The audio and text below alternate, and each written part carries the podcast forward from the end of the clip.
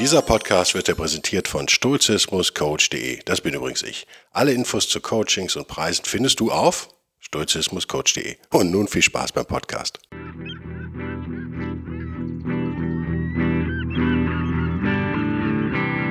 wilde Stoiker. Moderner Stoizismus für ein gutes Leben.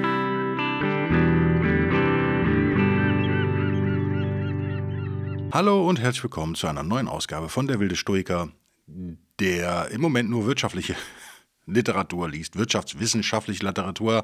Hayek und Soul liegen da bei mir auf dem Lesetischlein. The Road to Serfdom, Hayek, Der Weg in die Knechtschaft, quasi Pflichtlektüre für jeden, der sich für ein bisschen Liberalismus interessiert. Und der unvergleichliche göttliche Thomas Sowell, äh, was habe ich von ihm da gerade liegen? Gute Frage. Ich glaube, a, Clash of, nee, wie hieß es nochmal? A Conflict of Visions, den hatten wir ja im Podcast auch besprochen. Der liegt da jetzt endlich und wird gelesen. Der Hayek auf Englisch, warum? Weil das Ding auf Englisch erschienen ist. Hayek natürlich eigentlich deutschsprachig. Äh, ich denke, das macht keinen Unterschied, ob man ihn auf Deutsch oder Englisch liest. Ich lese ihn auf Englisch. Meiner Tradition entsprechend. Das Thema heute wird ein wirres sein. Man möge mir verzeihen, wie so oft. Warum ist das so übrigens? Warum ist das so? Habe ich mir Gedanken darüber gemacht. Es ist nicht so, dass ich nicht nachdenke, weil ich euch zutraue, über die Zeit ein Bild in eurem Kopf zu bauen von dem, was ich gerne vermitteln möchte. Also euer Logos erscheint mir absolut vertrauenswürdig und eure Kompetenz auch. Das beweisen diese zahlreichen E-Mails, die ich immer bekomme. Das beweisen die meisten Kommentare und so weiter und so fort. Ich habe vollstes Vertrauen zu euch. So sieht's aus. Und ich habe in einem der geistig umnachteten, da krank aufgenommenen Podcasts, der letzten drei, glaube ich, gesagt, ich würde gern äh, einen, ja, zumindest sagen wir mal, die, die Simulationstheorie, dieses philosophische Gedankenexperiment der Simulation mit Stoizismus irgendwie in Verbindung bringen. Habe dann gemerkt, boah, es gibt so wahnsinnig viel über Simulation, auch wahnsinnig viel Schwachsinn. Äh, es gibt aber auch gute Sachen. Auf YouTube alleine gibt es wahnsinnig viel, vor allem wenn man Englisch sucht, nicht Deutsch. Dazu wollte ich auch noch mal was sagen, da brauche ich echt euer Feedback. Ich weiß gar nicht, ob ich das sagen kann oder ob ich dann völlig aus den Suchrankings rausfalle. Eine gewisse beliebte Suchmaschine funktioniert jedenfalls gar nicht mehr auf Deutsch, finde ich. Äh, gar nicht mehr. Ich habe es jetzt ähm, gemerkt, wenn man nach Autos zum Beispiel sucht. Ich suche ja nach Autos, gerade wie ihr wisst. Ähm, schauen wir morgen auch nochmal zwei an. Ich hoffe, dass da meins dabei ist. Könnte ein Buch darüber schreiben, wie die letzten Wochen abgelaufen sind. Wirklich, könnte hervorragende Artikel darüber schreiben, wenn ich denn die Zeit hätte. Und wenn ich dafür anständig bezahlt würde, was im Journalismus nicht mehr der Fall ist in Deutschland meistens. Deswegen lasse ich es. Es ist Wahnsinn. Es ist, äh, es ist Wahnsinn. Wenn man danach jedenfalls sucht, kriegt man nur Schwachsinn angezeigt. Äh, genauso ist es, wenn man, äh, keine Ahnung, einen Begriff eingibt. Ich erfinde jetzt mal was. Sagen wir mal Sporthotel. Wenn ich auf einer sehr beliebten deutschsprachigen Suchmaschine danach suchen würde, was ich nicht tue, Erfinde ich jetzt, ja, googles bitte selber. Zum Beispiel, jetzt habe ich den Namen schon verraten, ich meine aber nicht Google, ich meine eine sehr beliebte Suchmaschine, die nicht Google ist, weil ich keine Lust habe, in den Rankings nach hinten geschoben zu werden. Äh, dann kriegt man nur noch Schwachsinnseiten, wie zum Beispiel, das sind die 15 tollsten Sporthotels oder äh, so, so quasi auf der Stelle generierte Seiten, die ausgespielt werden aus Datenbanken, die Begriffe einfach kombinieren. Äh, die dann rausfinden, wo du sitzt und dann ein Sporthotel dahinter klatschen oder so. Man kriegt also wirklich auf der ganzen ersten Seite nur noch Schwachsinn. Äh, ob das bei Sporthotel so ist, weiß ich nicht, aber habe ich jetzt erfunden. Aber ihr, ihr wisst, worauf ich hinaus will. Es gibt viele solche Dinge. Bei Autos ist es nicht anders. Also nicht selten werde ich dann auf, ich suche ein 20 Jahre altes Auto und werde dann auf das neue umgeleitet und so weiter und so fort. Äh, oder bekomme, ja, wirklich grausame Artikel. Im Englischen ist es nicht perfekt, aber doch deutlich besser wenn man mit einer anderen Suchmaschine, die ich auch gerne benutze, in, äh, da kann man angeben, welchen, welche Länderergebnisse man haben will. Wenn man da Großbritannien oder USA auswählt und auf Englisch sucht, dann bekommt man äh, zumindest mal ein oder zwei Hits auf der ersten Seite, die okay zu sein scheinen. Ich hatte dann jetzt einen Artikel eines australischen Automagazins, ähm, was ich so kannte, weil ich es mal am Kiosk gesehen habe, irgendwo aber nie gelesen habe. Und der war gut. Der, war, der, der hatte alle meine Fragen beantwortet. Ein Artikel. Äh, auf Deutsch un unmöglich. Unmöglich, meinen Wissensdurst zu stillen. Das dazu. Genauso sieht es natürlich aus, wenn man Simulationen eingibt. Weiß ich nicht. Also es nervt.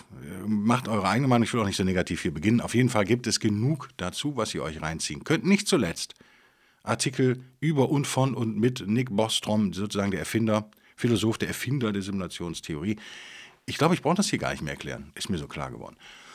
Ich lasse ab und zu mal was fallen, Snippets, Häppchen und äh, vertraue darauf, dass ihr über die Zeit das zu einem sinnvollen Ganzen zusammenbaut, was ich, heute möchte ich auch eher ein bisschen über Ethik nochmal sprechen. Aber, aber, aber, ich habe ein Video entdeckt auf Englisch von Sabine Hossenfelder, kennt ihr, theoretische Physikerin, schätze ich sehr, sehr intelligent, zehntausendfach intelligenter als ich, mit Sicherheit. Ich habe mit ihr mal zwei Stunden gesprochen oder anderthalb.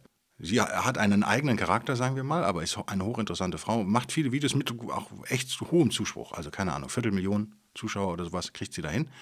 Sabine Hossenfelder sagt, äh, die Simulationstheorie ist Quatsch. Und die Begründung habe ich da fiebrig nicht ganz kapiert, aber so erstmal ab. Ich werde es nochmal schauen auch. Ich habe es so abgespeichert, dass ihre Begründung darin liegt, dass man sagt, wir wissen so viel über die physikalische Welt sozusagen, immerhin Physikerin, ähm, und wir müssten ein eigenes physikalisches Universum außerhalb des, was wir beobachten können, sozusagen erschaffen. Das ist irgendwie Unfug und äh, widerspricht Einstein, bla bla bla. Ich bin zu blöd und zu naiv wahrscheinlich, um das zu verstehen. Ich sehe es aber so, das, was wir wissen, lässt sich ja nun mal in Formeln, seien sie auch noch so kompliziert darstellen, die Mathematik nach wie vor ja eine gültige Sprache zur Beschreibung dessen, was wir sehen, was nicht unbedingt die Realität ist, sondern nur das, was wir sehen. Ähm, so verstehe ich jedenfalls Quantenphysik, äh, Quantenmechanik, wir, wir, das ist super interessant in Verbindung mit Stoizismus. Übrigens, weil, wie ihr wisst, im Stoizismus ist eine Idee ja, dass wir die Realität möglichst gut erkennen. Wenn man über Quantenphysik nachdenkt, kommt man vielleicht auf den Schluss, sagt, das ist überhaupt nicht möglich. Genauso kann man da philosophisch rangehen. Erkenntnistheoretisch kommt man vielleicht zum gleichen Ergebnis. Wir sind da nur sehr eingeschränkt fähig zu. Immerhin haben wir die Mathematik und die Physik, die Vorgänge gut beschreiben oder sehr gut beschreiben die Messungen gut beschreiben, vielleicht, wenn man es quantentheoretisch glaube ich. Vielleicht rede ich Quatsch. Falls Sabine Horsfeld das hört, soll sie mich doch bitte korrigieren. Ich weiß nicht, ob sie diesen Podcast kennt. Sie kannte, glaube ich, nur meinen alten, aber er macht ja nichts. Vielleicht trägt sie einer zu oder auch nicht. Ähm, ich bin da, mich hat es nicht überzeugt. Mich hat es nicht überzeugt. Vielleicht will ich auch nicht überzeugt werden. Ich glaube aber an gar nichts. Deswegen bin ich eigentlich da relativ offen. Ich sehe das so. Sollte die Simulationstheorie zustimmen, treffen und kluge Geister wie Elon Musk und äh, Nick Bostrom, äh, meines Wissens ja auch, und Scott Adams und hast du nicht gesehen, neigen dem ja zu, sagen wir es mal so ganz vorsichtig. Interessiert mich natürlich, wie kriege ich die mit Stoizismus unter einen Hut? Äh, ihr kennt die äh, Ekpirosis-Lehre, also der Weltenbrand, der immer wiederkehrende Weltenbrand, ist ja so eine urstoische Idee, die später übrigens relativiert wurde, meines Wissens in der mittleren Stoa schon nicht mehr angesagt war, aber in der frühen schon äh, der Kosmos entsteht und vergeht halt auch wieder in einem großen Weltenbrand. Das ist auch keine Idee, die die Stoiker erfunden haben. Wie so oft haben sie es übernommen. Passt hervorragend in die Simulation äh, Neustart. Ne? ähm, das, Tugendhaftigkeit als oberste Maxime beschreibt ja letztendlich auch einen Regelsatz, wenn man so will. Das gleiche könnte man über physikalische Gesetze äh, sagen. Regelsätze, die eben bestimmen, wie die Simulation abläuft. Also auch da sehe ich nicht unbedingt in meinem naiv hobbyphilosophischen Geist kein, sehe ich da keinen Widerspruch erstmal. Äh, was was gab es noch spontan? Es gab einiges, was passt, was ich ganz interessant fand, sozusagen. Interessant ist ja an all diesen Dingen immer ähm, nicht unbedingt die grundtheoretische Frage oder die Grundfrage, die Philosophen und äh, Physiker diskutieren. Interessiert mich eher weniger, sondern interessant muss ja sein, gibt es eine Chance, in irgendeiner Form Einfluss auf äh, die Simulation sollten wir in einer leben, zu nehmen? Das ist doch die eigentlich interessante Frage. Ich neige dazu zu sagen, nö, gibt es eigentlich keinen Einfluss, finde aber natürlich auch nicht der äh, komplett hoffnungslos. Also sollte man irgendwie Einfluss nehmen können, wird es wahrscheinlich schnell esoterisch, äh, aber interessant, wäre interessant. Äh, das entspricht auch so ein bisschen dem stoischen System, indem man sagt, okay, du hast ein deterministisches Universum, also die Simulation, die ist vorgegeben sozusagen vom Spieler, vom Programmierer, von den Göttern, von Zeus, von der Natur, vom, von der alles durchdringenden Ratio äh, des Universums sozusagen. Das ist, äh, ist so auch nicht zu ändern für den einzelnen Stoiker, die einzelne Stoikerin, äh, den einzelnen simulierten Geist. Aber, wie ihr wisst, das ist eben der große Widerspruch, den Stoizismus zu vereinen sucht. Im Übrigen genauso wie viele Religionen, also keine große Ausnahme da jetzt. Äh, wir haben einen, einen freien Willen trotzdem. Wir können, da bemühe ich nochmal das Bild vom, ist das Epik äh, Epiktet? Epiktetus, das Bild? Ich glaube, ne? Vom Hund, der hinter einem Wagen festgebunden ist, also ein Ochsenkarren, wird da durchs Dorf gejagt und da ist ein Hühnchen hinten dran gebunden und äh, der Ochsenkarren ist sozusagen der deterministische Lauf der Dinge. Und der Lenker dieses Wagens wäre dann eben mm, der Spieler der Simulation Gott Zeus. Die Götter. Und wir wären das Hühnchen sozusagen. Wir wären da halt so hinten angebunden und können. Wir haben keine Chance mit, wie viel, was wiegt so ein Hühnchen? Keine Ahnung, sieben Kilo? Sag ich jetzt mal, rate ich jetzt mal wenig äh, Aussicht auf Erfolg, da diesen Karren abzubremsen oder in eine andere Richtung zu ziehen oder gar umzukehren, den Lauf äh, und so weiter und so fort. Ihr könnt das gerne versuchen. Das wird zu viel Schmerzen bei uns selbst nur führen. Wir haben aber die Chance, uns freiwillig mitzulaufen sozusagen. Wir haben die Chance, uns dafür zu entscheiden, ähm, könnte man sagen, ist vielleicht nur eingebildet, aber egal, das würde den Podcast sprengen, uns dafür zu entscheiden, mitzugehen mit dem, was das Leben uns so hm, hinwirft. Also glaubt man an ein deterministisches äh, stoisches Universum, was ich nicht unbedingt tue, aber es ist halt ein Grundpfeiler stoischen Denkens, alten, antiken stoischen Denkens zumindest, deswegen solltet ihr den kennen und solltet euch damit auch in gewisser Form beschäftigen. Sollte das so sein, dass die Dinge äh, einen von den Göttern gewollten Weg gehen, sagen wir mal, ist im Stoizismus nicht ausgeschlossen, dass der Mensch wiederum diesen Weg verzerrt, diesen Weg verkompliziert und schwieriger macht, Fehlentscheidungen trifft, also einen freien Willen in irgendeiner Form besitzt und dafür auch einen Preis natürlich zu bezahlen hat. Das entspricht natürlich ziemlich der Spielemetapher in der Simulation. Also wenn man sich ein Online-Game jetzt vorstellen würde, ein Multiplayer-Online-Game auf äh, höchstem Niveau aus der Zukunft. Ja? Also perfekt, nicht von, von der realen Welt unterscheidbar für uns. Und wir wären so ein Spielcharakter, könnten wir ja auch äh, nur beschränkt Entscheidung treffen. Ihr, die Gamer unter euch kennen das, also auch die sogenannten Open-World-Systeme simulieren ja immer, wenn man gerade sich irgendwo befindet, simulieren sie diesen Ort. Ansonsten ist er natürlich aus ressourcensparenden Gründen nicht simuliert. Und dann kann man maximal mal eine A-B-Entscheidung treffen. Also links gehe ich links, gehe ich rechts. Jetzt vereinfacht gesagt. Also man kann entscheiden, aber nur im beschränkten Maß. Und das entspricht schon ziemlich genau dem antiken Weltbild, vielleicht der frühen Stoa zumindest. Möchte ich einfach mal so in den Raum stellen. Könnt ihr drauf rumkauen und verdauen, könnt mich auslachen und widerlegen und mir bitterböse E-Mails schreiben. Das ist noch nie passiert. Wird bestimmt irgendwann passieren. Freue ich mich schon drauf. Könnt sagen, alles Schwachsinn. Ich bin Doktor der Philosophie und ich weiß äh, prinzipiell alles, weil ich feste Dinge auswendig gelernt habe. Dann werde ich euch zuhören, aber ob ihr mich umstimmt, hängt, wieder, hängt nicht von eurem Titel ab. Sagen wir es mal ganz höflich so. Ich hatte derlei Diskussionen des Öfteren schon. Ich habe auch drei akademische Abschlüsse. Und? Was heißt das? Ich habe zum Beispiel einen Abschluss unter anderem in Ethnologie, also Anthropologie, bin ich da, habe aber nie gearbeitet in dem Feld, nie praktisch gearbeitet. Wer hat jetzt mehr Ahnung? Jemand, der ein Jahr praktische Erfahrung vielleicht hat oder ich? Gute Frage, oder? Wer hat mehr Ahnung von stoischer Philosophie? Der, der stoisch lebt oder der sich unter anderem mal ein Semester damit beschäftigt hat? Hm, gute Frage. Ähm, als Stoiker, äh, oder in meinem Fall nicht mal Stoiker, stoischer Reisender, äh, wisst ihr genau, von, wenn ihr ein paar Podcasts schon gehört habt, mein Schwerpunkt liegt auf der Praxis, logischerweise, weil der stoische Schwerpunkt auf der Praxis lag. Und wir hatten auch diese Entwicklung in der stoischen Schule, wenn man so will, immer mal wieder.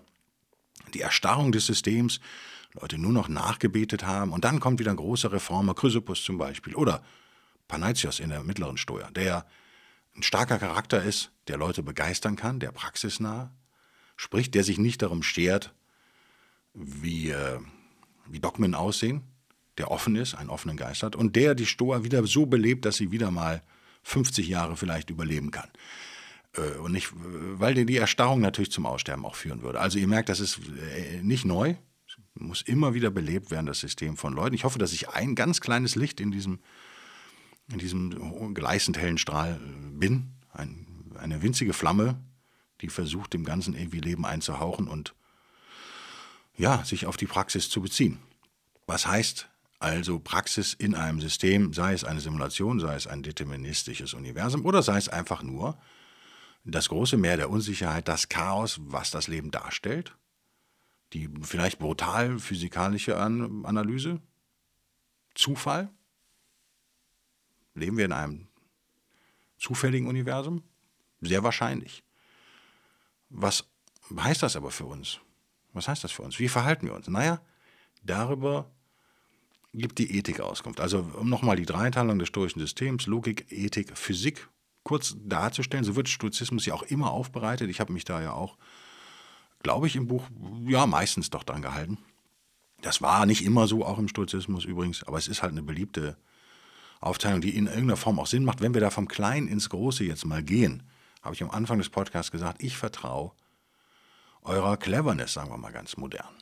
Ich vertraue eurem, eurer Ratio, eurem Logos, der auch in euch, der euch auch durchströmt, dem vertraue ich.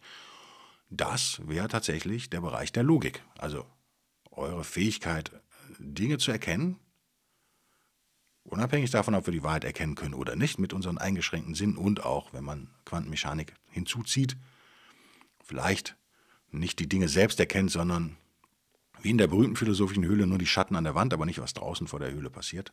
Die vom Lagerfeuer sozusagen geworfenen schwarz-weißen Schatten in der Höhle an der Wand. Äh, ändert aber nichts, wenn wir nur Schatten an der Wand erkennen können und nicht das, was wirklich passiert, müssen wir mit diesen Schatten ja arbeiten und müssen versuchen, die äh, möglichst rational zu analysieren und möglichst rationale Erkenntnisse daraus zu ziehen. Das wäre der ganze Bereich der Logik. Da wären wir sehr in uns, das ist sehr individuell, wie ihr merkt. Und dann würden wir vielleicht einen Schritt größer werden und sagen, okay, wenn wir das, wenn die Logik ihren Job gemacht hat, in Anführungszeichen, dann kommen wir in den Bereich der Ethik. Der beschreibt das, wie wir handeln und beschreibt auch das, wie wir mit anderen umgehen und auf andere wirken. Also da bleibt es menschlich, aber tritt so ein bisschen aus uns heraus. Nur um das mal zu erklären. Und dann gibt es den riesigen Bereich der Physik. Das ist eigentlich alles andere. Das ist die Welt der Götter. Das ist das deterministische Universum. Das sind die Regeln der Simulation. Das ist äh, größtenteils das, was so natürlich außerhalb unserer Kontrolle liegt, aber nach dem, nachdem wir uns richten sollten, wenn wir clever sind. Das ist der Punkt. Es gibt eine Dreiteilung, die nicht immer Sinn macht, aber manchmal Sinn macht, wenn man analytisch über Dinge nachdenkt. Ihr merkt, ich habe lange den, den, das Prinzip verfochten, sozusagen, es gibt keinen freien Willen. War das immer 100% meine Meinung? Nö, aber so 80, 90% schon. Wie ist meine Meinung jetzt? Im Moment, Anfang 2022, gute Frage. Ich vermeide klare Meinung, glaube ich. Ich schließe einen freien Willen absolut nicht aus. Und wenn er in einer Simulation nur simuliert ist, wenn wir also nicht wirklich einen freien Willen haben oder in einem, äh, so wie das Universum ist, wie, wir wissen ja nicht, wie das Universum ist. Wir haben gewisse naturwissenschaftliche Erkenntnisse, aber wir wissen nicht viel. Ja, mein Gott, dann ist es eben so. Wenn ich mir also nur einbilde, einen freien Willen zu haben, ändert das erstmal so gar nichts an meinem Leben, oder? Ändert das was? Ob ich die Entscheidung wirklich frei treffe oder mir nur einbilde, sie frei zu treffen, ändert erstmal nicht allzu viel. Im Alltag. Wie gesagt, heute keine grundsatzphilosophische Diskussion, hoffe ich jedenfalls, sondern äh, ein Rauswerfen von Gedanken und ich will versuchen, euch so ein großes Bild mal zu zeichnen. Was mir nicht gelingen wird, natürlich nicht, aber ihr werdet so einzelne Pinselstriche erkennen und das werden wir fortführen in den nächsten Podcasts und in den nächsten vielleicht wieder 100 Podcasts, wer weiß das schon. Und dann werdet ihr das irgendwann vielleicht so sehen oder ähnlich sehen wie ich, vielleicht aber auch ganz anders und ihr könnt mich korrigieren, dann lernen wir beide was. Hervorragend. Kommen wir zu einem Auszug aus Maximilians Forschner hervorragendem Werk, die Philosophie der Stoa, Logik, Physik und Ethik. Teuer. aber gut und im Gegensatz zu Polenz auch mit einem vernünftigen Druckbild, was man auch lesen kann, tatsächlich auf. Seite 202, Kapitel 4, die stoische Ethik, da sind wir tatsächlich. Tugend und passendes Verhalten. Ein Zitat, zweiter Absatz auf dieser Seite. Der Mensch in, stellt in seinem Geist in sprachlich-gedanklicher Form die kausale Kraft und strukturelle Ordnung der göttlichen Weltanschauung. Äh, Weltanschauung. Ich fange nochmal an, oder? Das war ja furchtbar gelesen. Tut mir leid, ich habe noch nicht gefrühstückt. Und einen sehr trockenen Mund. Ich versuche es trotzdem nochmal. Der Mensch stellt in seinem Geist in sprachlich-gedanklicher Form die kausale Kraft und strukturelle Ordnung der göttlichen Weltan Weltverwaltung dar und hebt sich selbst durch die meditative Verinnerlichung, Verinnerlichung, Jesus, dieser erkennenden Darstellung über die Begrenztheit seines Lebens in die Dimension göttlicher Ewigkeit. Ihr merkt, Forschner, der alte Philosoph, kann keinen Satz bilden, der sofort zu verstehen ist. Nein, Quatsch, Forschen ist sehr gut. Aber es ist, Es ist ein Satz, der über 1, 2, 3, 4, 5, ja, 5, 6 Zeilen geht. Das ist zu viel. Darf ich das als alter Sprachkritiker und Autor diverser Dinge von journalistischen Texten über werbliche Texte, darf ich das mal sagen, das ist zu lang. Das ist so nicht verständlich. Deswegen müssen wir es aufdröseln und hoffentlich ähm, verstehen. Na, ich lese nochmal weiter und dann dröseln wir es auf. Äh, wo war es jetzt? Da, ne? Enthebt sich selbst äh, in die Dimension göttlicher Ewigkeit. Jetzt doch irgendwie ein bisschen äh, kommt der Pathos rein. Dann einen emotiven Aspekt, Klammer lasse ich weg. Doppelpunkt. Mit dem Eintritt in diese Dimension gewinnt der Mensch die Heiterkeit göttlicher Ruhe, Distanz und Gelassenheit gegenüber den menschlichen Angelegenheiten. Er blickt nun geringschätzig auf sie herab, Speakere in Klammern, und schließlich den ethisch-praktischen Aspekt, Klammer auf Prudentia, die Frucht, Frucht der Prudentia. Jetzt Doppelpunkt, er erkennt, was, in Klammern, im Kosmos und, Klammer zu, für seine Natur das höchste Gut und das äußerste Übel ist, worin Tugend, die Veränderung seiner Disposition zur Aktualisierung dieses Gutes besteht und worauf letztendlich alle Offizia des täglichen Lebens zu beziehen sind. Quo referenda sunt omnia Klammer zu. Mein Gott, der Satz ist auch nicht besser. Fairerweise sind wir hier schon auf Seite 202, also für Neuensteiger wäre das jetzt wahrscheinlich brutal. Wir fangen aber nochmal an. Ist das, was ich bisher in diesem Podcast gesagt habe, ist das irgendwie in Einklang mit dem, was Forschner hier sagt? Was er hier behauptet auf Seite 202 in der Stoischen Ethik. Erster Teilsatz. Der Mensch stellt in seinem Geist in sprachlich-gedanklicher Form die kausale Kraft und strukturelle Ordnung der göttlichen Weltverwaltung dar. Ja, ich würde das einfach formulieren. Ich würde die Verwaltung da rausnehmen, das ist auch ein unschönes Wort, und würde die Ordnung der göttlichen Weltverwaltung einfach in die göttliche Ordnung umformulieren. Da haben wir schon mal ein paar Wörter gespart. Und äh, stellt in seinem Geist in sprachlich-gedanklicher Form, müssen wir auch nicht sagen, in seinem Geist reicht völlig aus, weil der Geist ist sprachlich-gedanklicher Form, logischerweise. Ähm, und er erhebt sich durch meditative Verinnerlichung. Okay, da können wir auch sagen Verinnerlichung. Ich mag das allerdings, das Meditativ an der Stelle. Also was würde der Satz dann heißen? Der Mensch stellt in seinem Geist die Kraft und göttliche Weltordnung dar und verinnerlicht sie meditativ. Und wenn er das tut, dann hebt er sich selbst sozusagen aus dieser Begrenztheit seines Lebens in die Dimension göttlicher Ewigkeit. Harte Aussage, aber eine total stoische Aussage hier von Forschner, also urstoisch tatsächlich, nämlich der Mensch, das höchste, wertvollste Lebewesen auf dieser Erde, sozusagen, ist den Göttern gleich bis auf seine Sterblichkeit, wobei die Götter ja auch sterblich sind. Zeus mal ausgenommen, der sich nur wandelt, aber so, das sind jetzt Details. Also wir sind in dem Fall bis auf unsere Sterblichkeit den Göttern doch nah und ähnlich, sehr, sehr ähnlich. Wie schaffen wir das laut Forschner? Naja, indem wir anerkennen, was ist, indem wir die Regeln verinnerlichen der Simulation des deterministischen Universums, der Götter. Nichts anderes sagt er ja. Der Mensch stellt in seinem Geist in sprachliche, gedanklicher Form. Also wir denken darüber nach. Wir nutzen unseren Logos. Wir sind hier im Bereich der Logik. Gucken dann auf die Physik, nämlich die kausale Kraft. Also was treibt das Universum an? Was ist die Ordnung, dieser göttliche, diese göttliche Weltordnung? Was ist das? Das ist die Physik. Und dann meditieren wir darüber und wir denken darüber nach und irgendwie vielleicht verinnerlichen wir das. Und wenn wir das tun, dann heben wir uns über das normale Leben hinaus. Und wenn wir in diese Dimension, diese göttliche Dimension eintreten, so Forschner, dann gewinnen wir Heiterkeit, also die Heiterkeit göttlicher Ruhe. Eine Distanz und Gelassenheit gegenüber den menschlichen Angelegenheiten. Ja, was eine sehr schön poetische Formulierung für das Gleiche ist, was wir schon gesagt haben, nämlich wir erheben uns über unser eigentliches Leben hinaus. So. Dann sagt er, wir blicken nur geringschätzig auf das lassen wir jetzt weg, das ist mir zu negativ. Und schließlich den ethisch-praktischen Aspekt. Okay, jetzt wird's dann, jetzt kommen wir in den Bereich der Ethik. Jetzt haben alle drei Bereiche in zwei Sätzen von Forschner drin. Was heißt das denn für unser Handeln? Er nennt das hier den ethisch-praktischen Aspekt. Ja, genau. Also die Frucht der Prudentia, die wir jetzt ernten, naja, wir erkennen, was im Kosmos und in der Natur das höchste Gut und das äußerste Übel ist.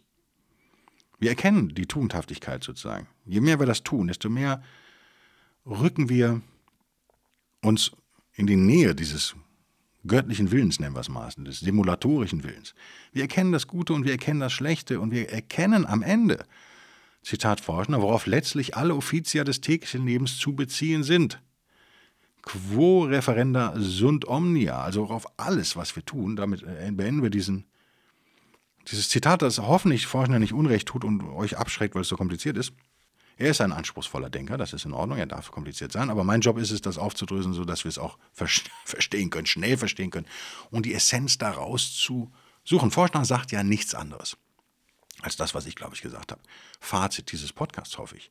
Dieses, oh, jetzt bilde ich mir einen doch gar nicht so wirren Podcast. Im Nachhinein, oder? Es gibt eine äh, Ordnung der Dinge. Ich habe ja über die neue, für mich, die ist überhaupt nicht neu, Quantenmechanik kennt ihr, 100 Jahre alte Idee, ja, locker. Die beste wissenschaftliche Theorie, die wir je hatten. Aber ist es die Wahrheit? Also, ist Quantenphysik ein Blick auf die Wahrheit? Oder können wir davon ausgehen, das wäre meine Position, dass wir irgendwann in den nächsten x Jahren, das können zwei Jahre sein oder zwei Millionen Jahre, eine in Anführungszeichen bessere Theorie entwickeln werden, die uns noch mehr über die Phänomene der Realität, so wie sie da draußen im Kosmos ist, erklärt. Davon gehe ich aus. Davon gehe ich aus. Wir haben die klassische Newtonsche Physik sozusagen, leistet uns ja auch immer noch wertvolle Dienste, aber sie ist natürlich widerlegt. Und wir haben die Entwicklung von Newton über Einstein hin zur Quantenphysik sozusagen immer äh, Revolution, wenn man so will. Und wir haben, das ist Wissenschaft. Also wir schreiten in unserem Wissen fort. Ich glaube an der Stelle äh, wichtig zu erkennen. Wir wissen aber noch verdammt wenig und die Frage ist, ob wir überhaupt was über die Realität, über das Funktionieren des Universums wissen. Oder ob wir uns nur mit Erscheinungen beschäftigen und so weiter und so fort. Das sollen Leute wie Sabine Hossenfelder, die ihr gerne googeln dürft, die ich sehr schätze. Die sollen das erklären, die können das viel besser als ich. Wenn wir davon ausgehen, antik stoisch sozusagen, davon ausgehen, dass wir durchaus eben dank unserer Ratio, dank unserem Logos in der Lage sind, vielleicht nicht die Wahrheit zu erkennen, aber doch die Gesetze zu erkennen, nachdem diese Welt zu funktionieren scheint, dann haben wir hier die Chance, uns über die Kleinigkeiten des menschlichen Lebens zu erheben, gelassener zu werden, weil wir jetzt das größere Bild zumindest, nicht das große Ganze sehen, aber ein größeres Bild sehen als das, was wir vielleicht bisher gesehen haben. Äh, wir können glücklicher werden, wir können mehr Seelenfrieden finden und wir können natürlich am Ende, das ist das, was ich sage, was ja einer der Hauptnutzen von stoischem Denken überhaupt ist, ist ja sinnvollere Entscheidungen treffen. Sinnvollere Entscheidungen führen immer zu einem glücklicheren Leben am Ende. Da kommt der Eigennutz wieder rein. Ein glücklicheres Leben ist ein zu bevorzugendes Indifferent, wenn man so will. Wir haben das Recht, gesund und glücklich zu sein im Stoizismus. Das ist die gute Nachricht. Wir müssen nicht wie Epikur nur der, der Erfüllung der Lust hinterherrennen, sondern wir werden zu Glück gelangen, indem je mehr wir uns diesem das, was die alten Stoiker vielleicht die Wahrheit genannt haben, dem Willen der Natur, der Götter, dem Willen Zeus, Zeuses, je mehr wir dem entsprechen, je mehr wir das Hühnchen sind, was freiwillig mitrennt mit dem Wagen und sich nicht mitschleifen lässt, logischerweise leidet das mitgeschliffene Hühnchen deutlich mehr als das, was mitrennt und sich seine Kräfte vernünftig einteilt und freiwillig dann ruht und schläft, wenn der Ochse auch ruht und schläft und wenn der Fahrer in der Herberge ist oder wie auch immer. Der also das, was, einem, was ihm da vor die Füße geworfen wird, als das erkennt, was in einem deterministischen Universum von den Göttern gewollt ist, in einer Simulation sozusagen die Regeln des, der jeweiligen Spielsituation sind, den unterwirft er sich, er spielt das Spiel freiwillig, er spart so Energie, verliert schlechte Laune, gewinnt Optimismus und handelt in diesem kleinen Bereich, wo er handeln kann, weitestgehend rational. Nichts anderes sagen ja die alten Stoiker. Oder? Haben wir einen Kreis hingekriegt? Haben wir irgendwie so eine Art Abschluss? oh Mann, haben wir da irgendwas hinbekommen, was irgendwie nicht allzu wirr war? Also es war so der erste Ausflug in, in ja, den Versuch, stoisches Denken mit modernen Schlagworten wie Simulation und so weiter zu verbinden und euch zu zeigen, dass in meinen Augen, auch wenn ich es noch nicht durchdrungen habe, und so ein bisschen darauf hoffe, dass das klügere Geist als ich für mich erledigen, diesen Job, und ich mir das dann nur vorgekaut sozusagen reinziehen muss. Ein ekliges Bild übrigens, wenn man noch nicht gefrühstückt hat, aber daher kommt das Bild wahrscheinlich, weil mein Magen etwas knurrt. Dann bietet uns Stoizismus, glaube ich, echt eine moderne Form, oder? Uns mit den Dingen zu beschäftigen. Also ich finde den absolut kompatibel, aber ich bin auch parteiisch. Vielleicht seid ihr es nicht. Ähm, dann warte ich auf euer Feedback und ich möchte mich nochmal ausführlich bedanken für euren Support und eure Geduld, habe ich beim letzten Mal schon gesagt. Wir haben einiges verloren an Support auf Patreon, also es wird immer weniger äh, Knete statt mehr, leider. Ähm, aber ist so. Kann ich nicht ändern. Ist der Lauf der Dinge, den ich nicht ändern kann und auch nicht ändern will. Oder ich könnte ihn wahrscheinlich äh, begrenzt ändern, indem ich wahnsinnig mein Leben jetzt nur noch danach richte, für meine Patrone irgendwie, meine Patrone täglich glücklich zu machen. Und dann würde ich 20 Dollar mehr verdienen im Monat und würde ganz viel Geld und Zeit und Liebe und so weiter verlieren in meinem Leben. Das ist ein Deal, der nicht besonders gut klingt, oder? Den Deal wollen wir nicht eingehen. Ich bedanke mich aber für die treuen Menschen, die dabei geblieben sind. Ähm, und freue mich auf nächste Woche. Bis denn dann. Tschüss.